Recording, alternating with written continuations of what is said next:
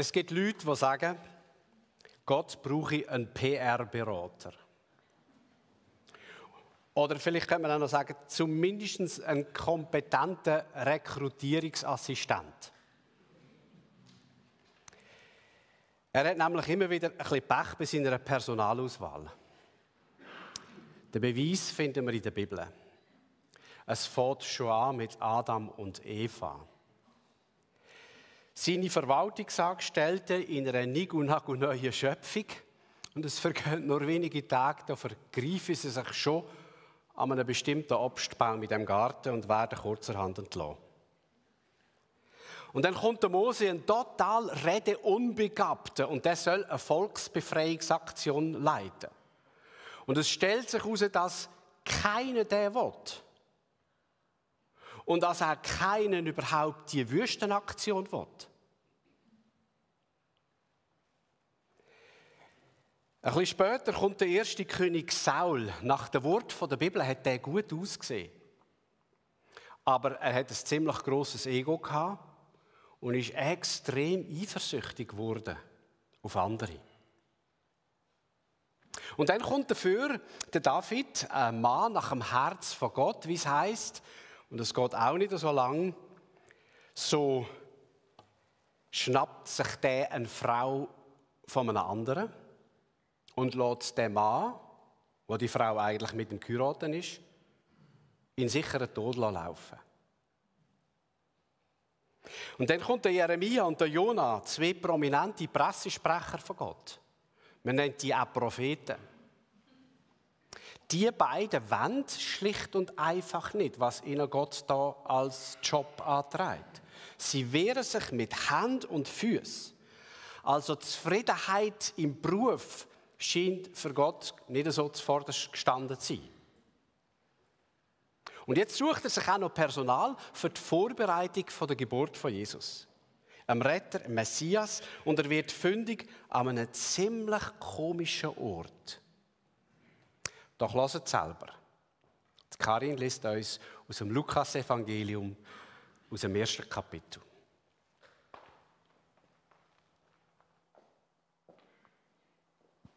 Lukas 1, 26 bis 38.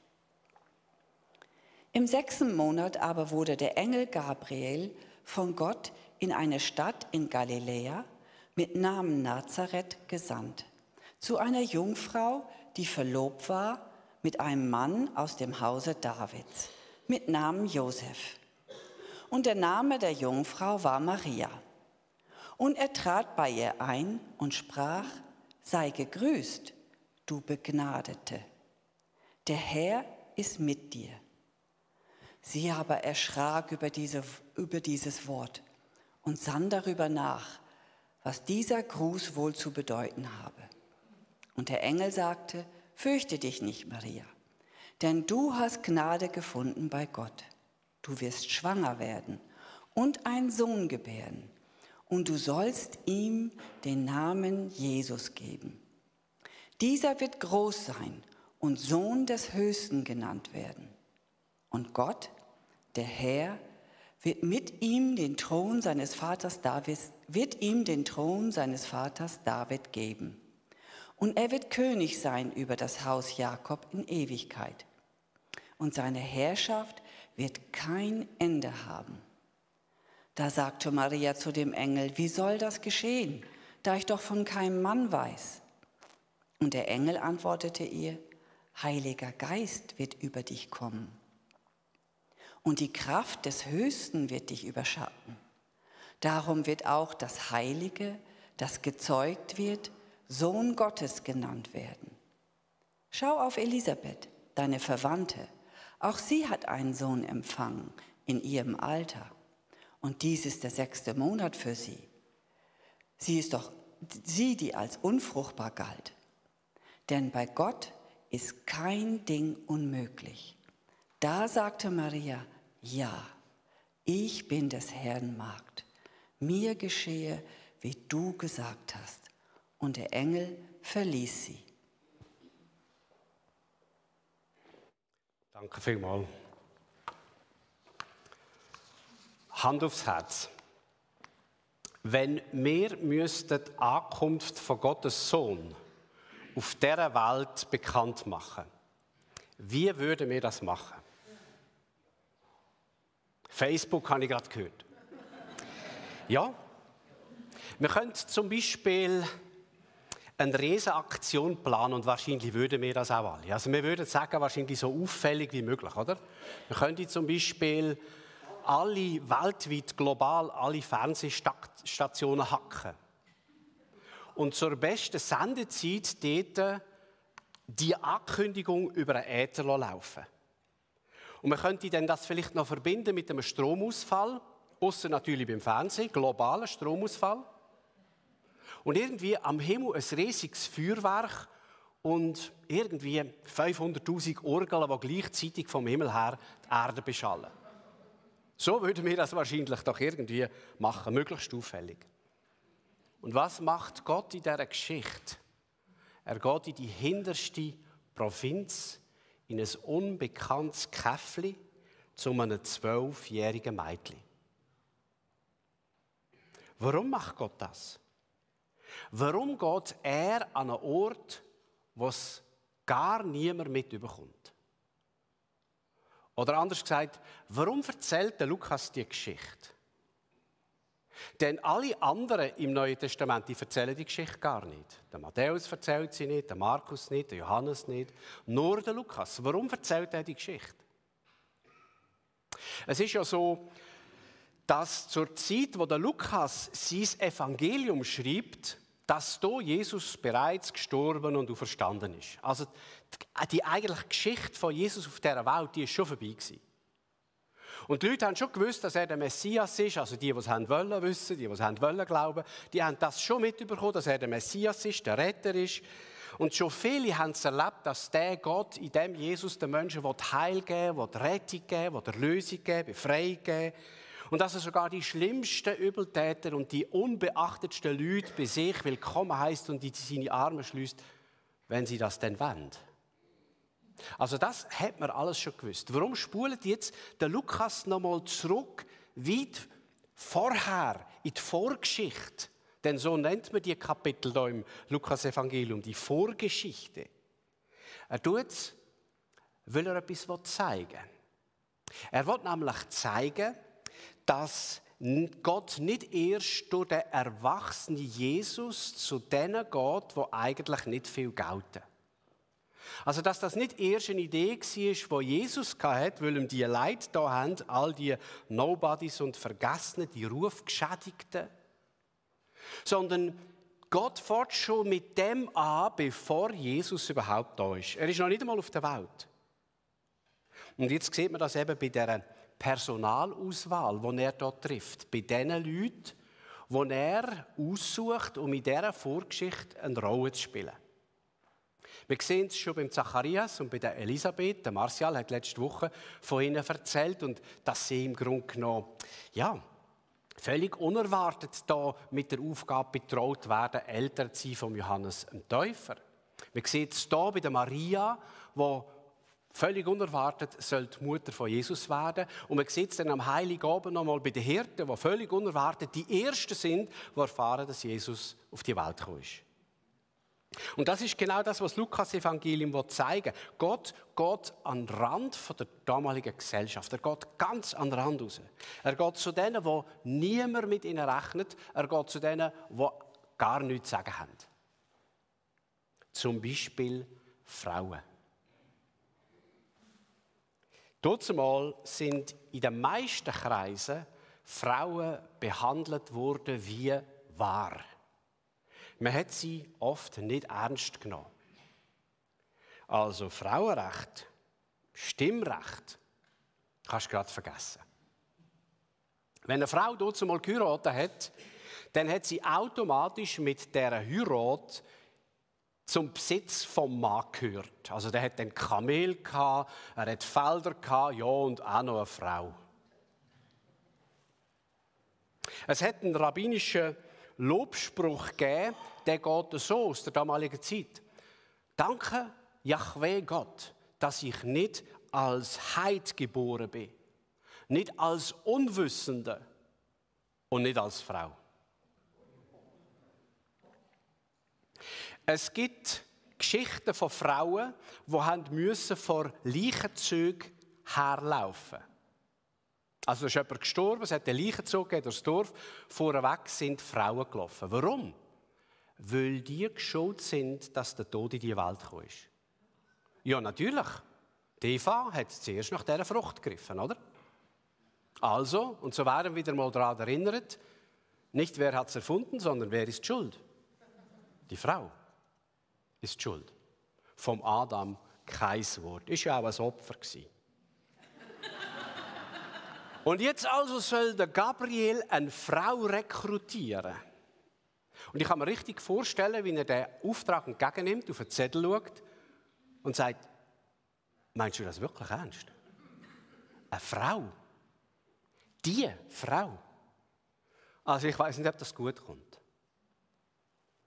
Die Maria ist zwischen 12 und 13 Jahre alt. Das ist das Durchschnittsalter, wo eine Frau in der damaligen Zeit verlobt worden. Die Verlobung dauert höchstens ein Jahr.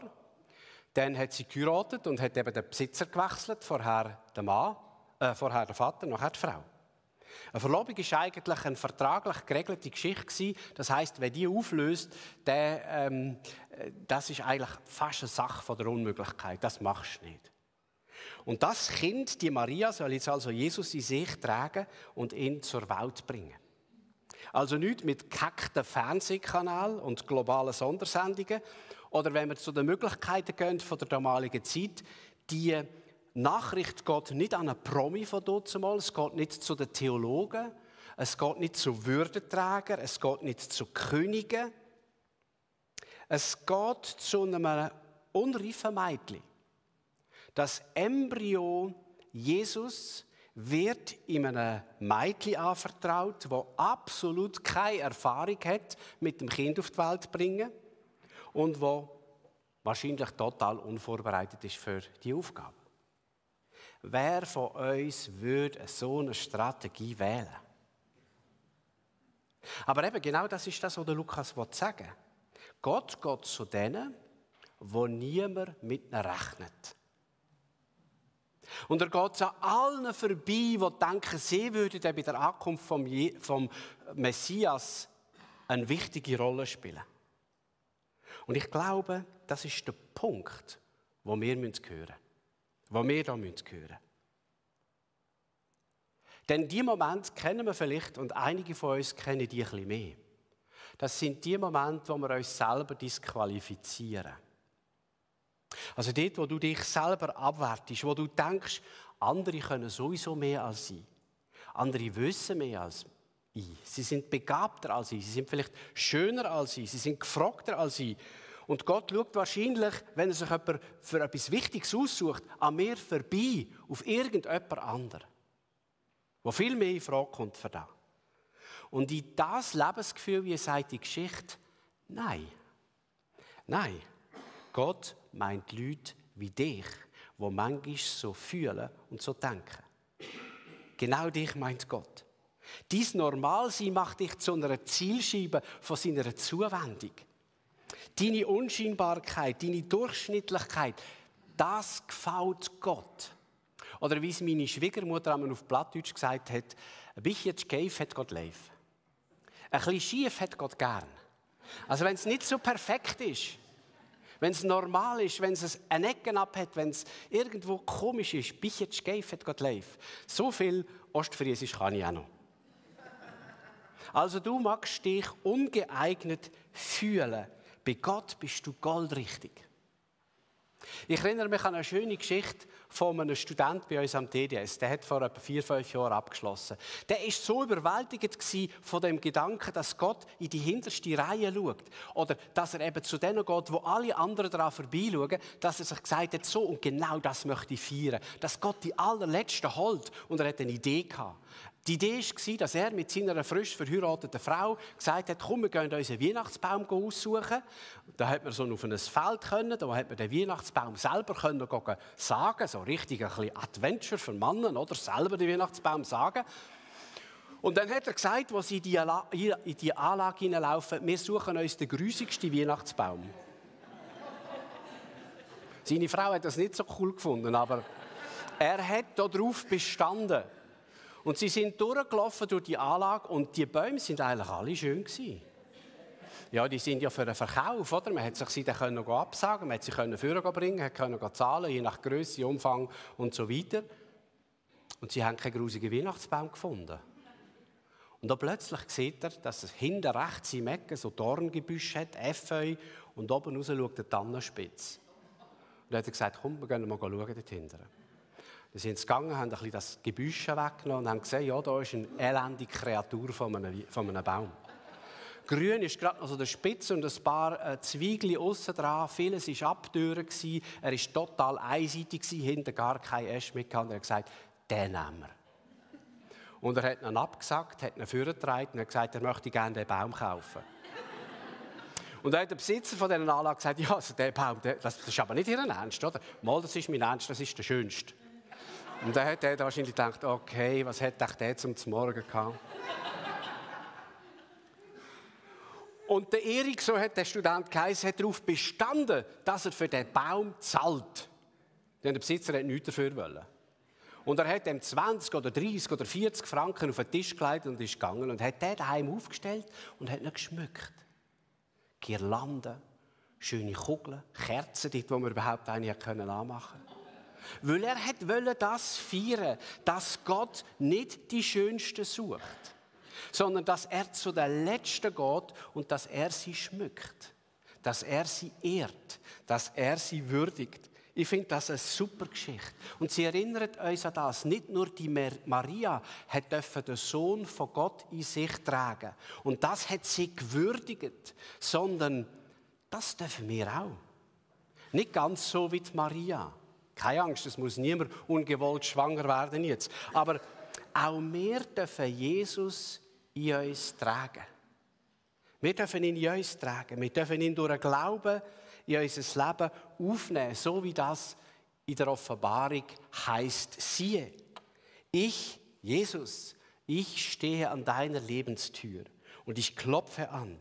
Und wer meine Stimme hört und die Türe öffnet, bei dem werde ich eintreten. Oder man könnte auch sagen, der werde ich schmücken mit meiner Gegenwart in seinem Leben. So wie der Erik das hässliche Weihnachtsbäume. Ich wollte damit nicht sagen, dass ihr alle hässlich sind. Aber wir fühlen uns ja einfach manchmal ungeeignet und genau nicht in Frage kommend für das, was Gott möchte tun in unserem Leben. Bei der Maria sorgt der Heilige Geist dafür, dass Jesus ihr wohnen kann. Und das tut er ja auch bei uns. Der Heilige Geist sorgt dafür, dass Jesus in uns wohnen kann.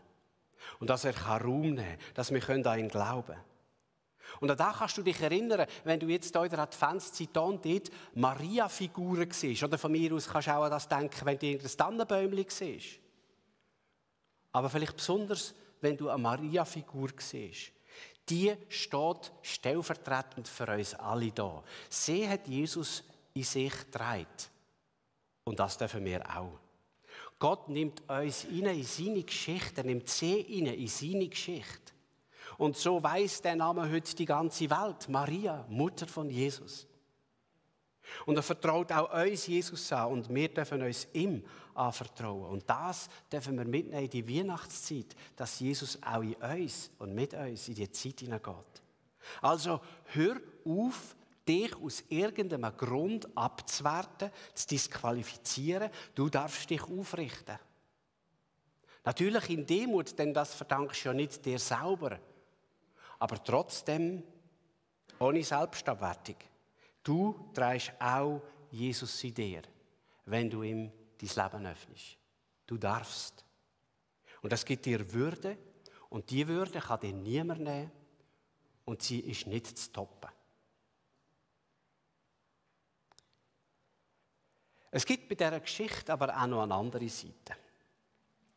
Und da geht es nicht um Würde, da geht es um eine Bürde um eine Zumutung. Und wir kennen das im Alten Testament, ich habe von den Propheten Jeremia und Jona geredet. Die haben nämlich am eigenen Lieb erfahren, dass von Gott ausgewählt sie heißt, eine Verantwortung zu haben. Dass Erwählung nicht einfach nur ein Geschenk ist, nicht einfach nur eine Gabe, sondern dass es immer auch eine Aufgabe ist. Wenn Gott Menschen auswählt und braucht, ist es ein Vorrecht, aber es ist immer auch eine Verpflichtung. Und es ist manchmal sogar eine Last. Und das sehen wir auch bei der Maria. Oder stellen wir es uns mal ganz konkret vor. Wir reden ja gar nicht über die Sachen, wir lesen die Weihnachtsgeschichte, finden sie schön und vergessen. Aber stellen wir es uns mal ganz konkret vor. Eine Verlobte wird schwanger. Und sie behauptet gegenüber ihrem Verlobten, dass kein anderer Mann im Spiel ist. Dass er selber nicht im Spiel ist, das weiß er sauber. Aber dass kein anderer im Spiel ist, das wird sie ihm versuchen beizubringen. Und das Gleiche versucht sie ihre Schwiegereltern besonders heikel zu verklickern. Und sie versucht es ihren Eltern zu verklickern. Und stellen wir uns jetzt das wirklich so vor, dass die dann gesagt haben, ganz erleichtert, aha, es ist vom Heiligen Geist. Ja, dann sind wir beruhigt. Ach, wie schön, ich freue mich so für dich. Komm, lass dich umarmen. Stellen wir uns das wirklich so vor?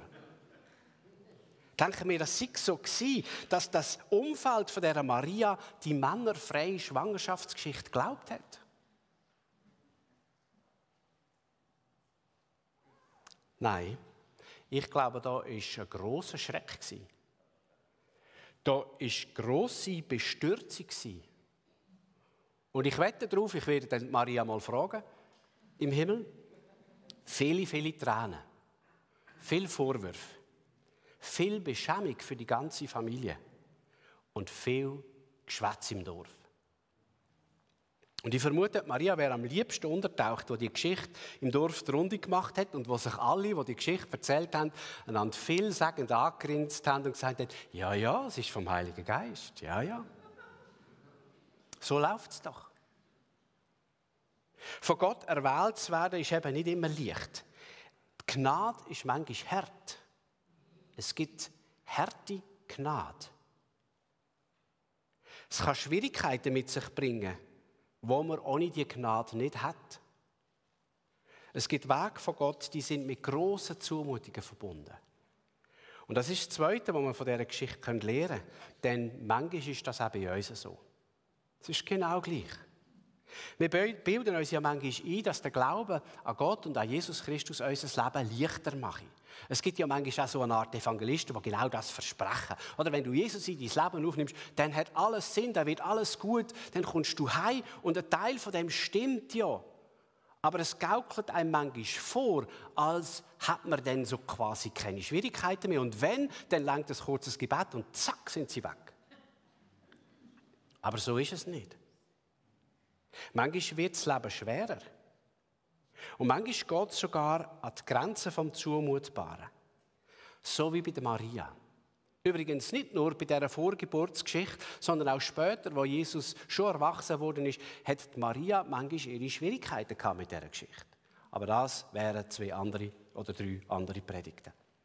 Aber wir können das für uns nehmen, wenn wir von Gott gerufen sind, wenn er unser Leben mit seiner Gegenwart erfüllt, dann ja, das ist ein großes, großes Geschenk. Ich kann mir kein besseres vorstellen. Das stimmt.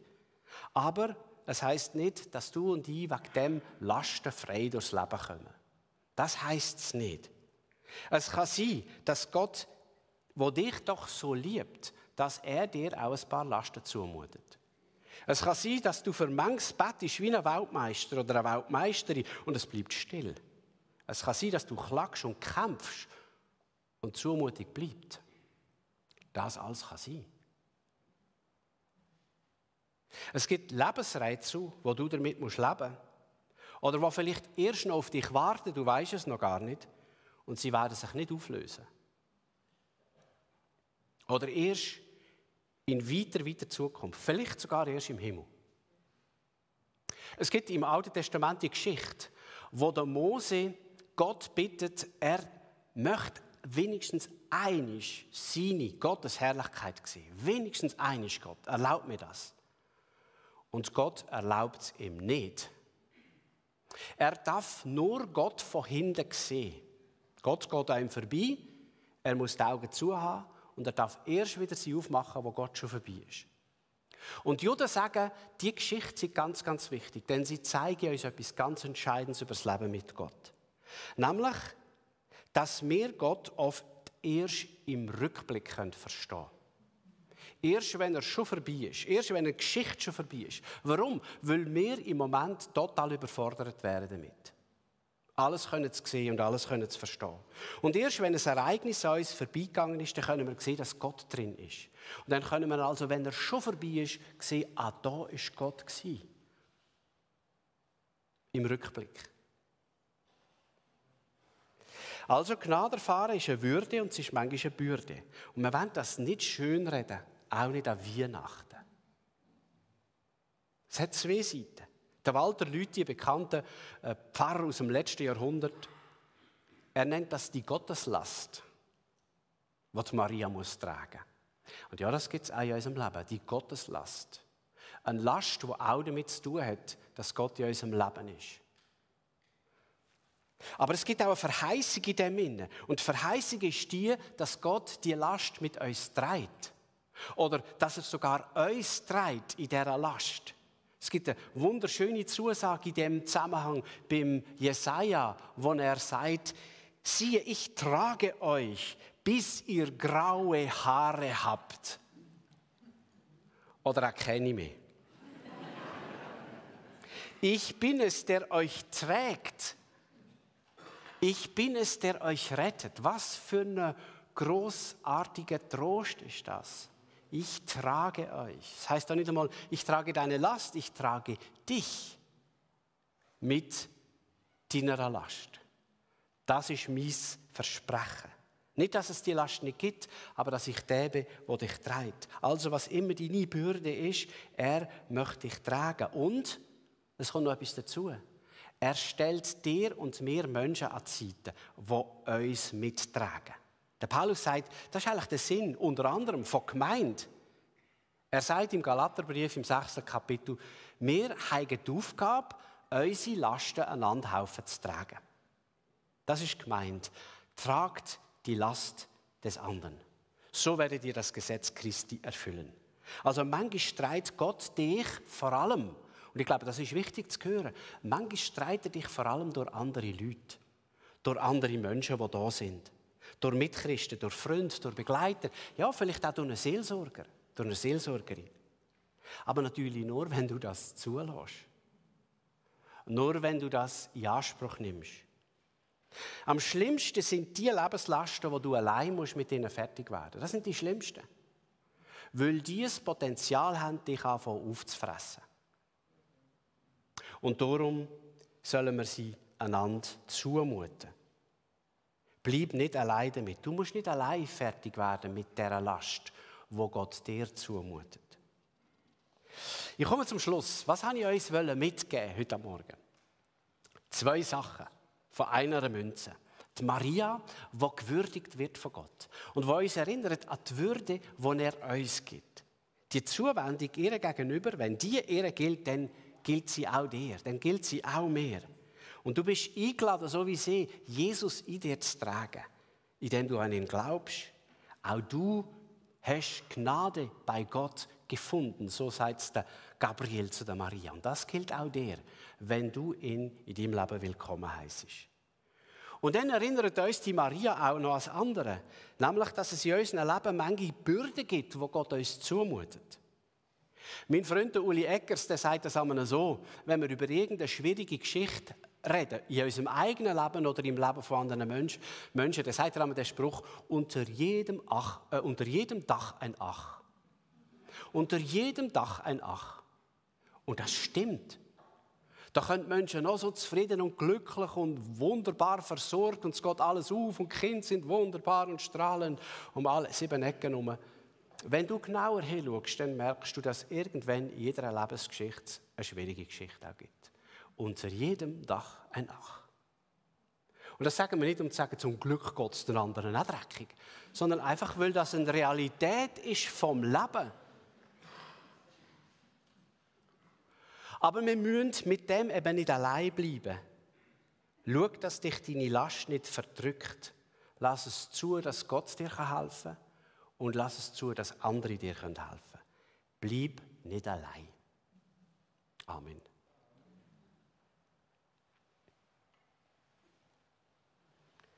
Wir wollen jetzt einen Moment, die Band kommt schon führen, einen Moment still sein. Einfach reinlassen in die Stille. Ich blende nachher ein Gebet ein, wo ich mit uns bete.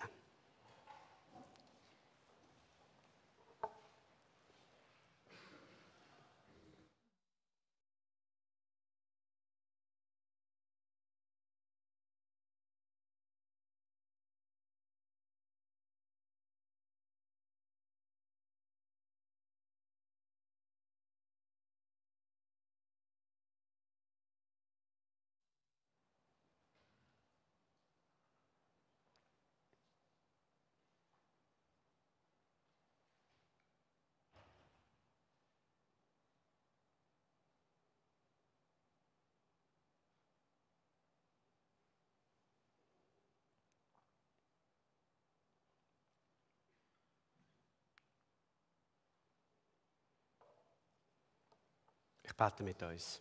Und ihr dürft es im Stillen mitbeten, könnt es auch davor nochmal mitlesen.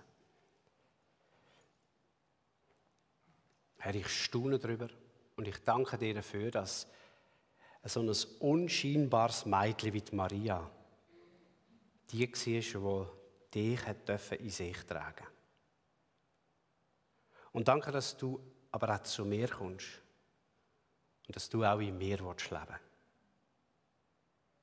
Danke für die große Würde und für die Gnade. Danke, dass du uns Vergebung gebracht hast, Neuanfang gebracht hast, ein Leben möglich machst im Vertrauen auf dich.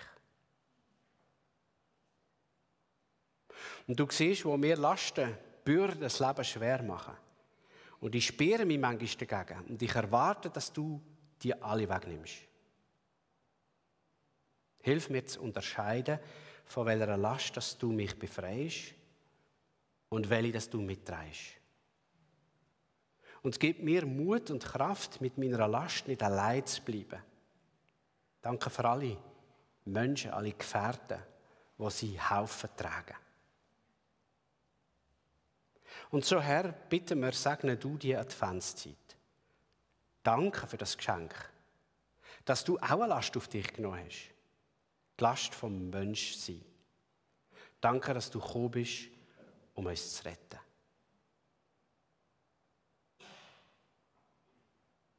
Amen.